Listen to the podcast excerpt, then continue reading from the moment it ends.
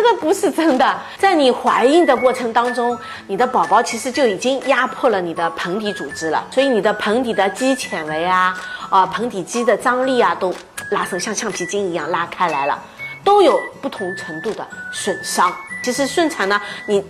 分娩的过程中呢，用力啦，会呃比剖宫产呢就是厉害一点，不存在什么只有顺产有漏尿，剖宫产没有，不是的，哦都会造成的，因为你怀孕整个过程都会造成盆底组织的啊肌肉松弛啊，那怎么办呢？你产后要做盆底康复，半年里面做是最好的，恢复会最快的，所以一定要做，大家啊记住了，一定要做。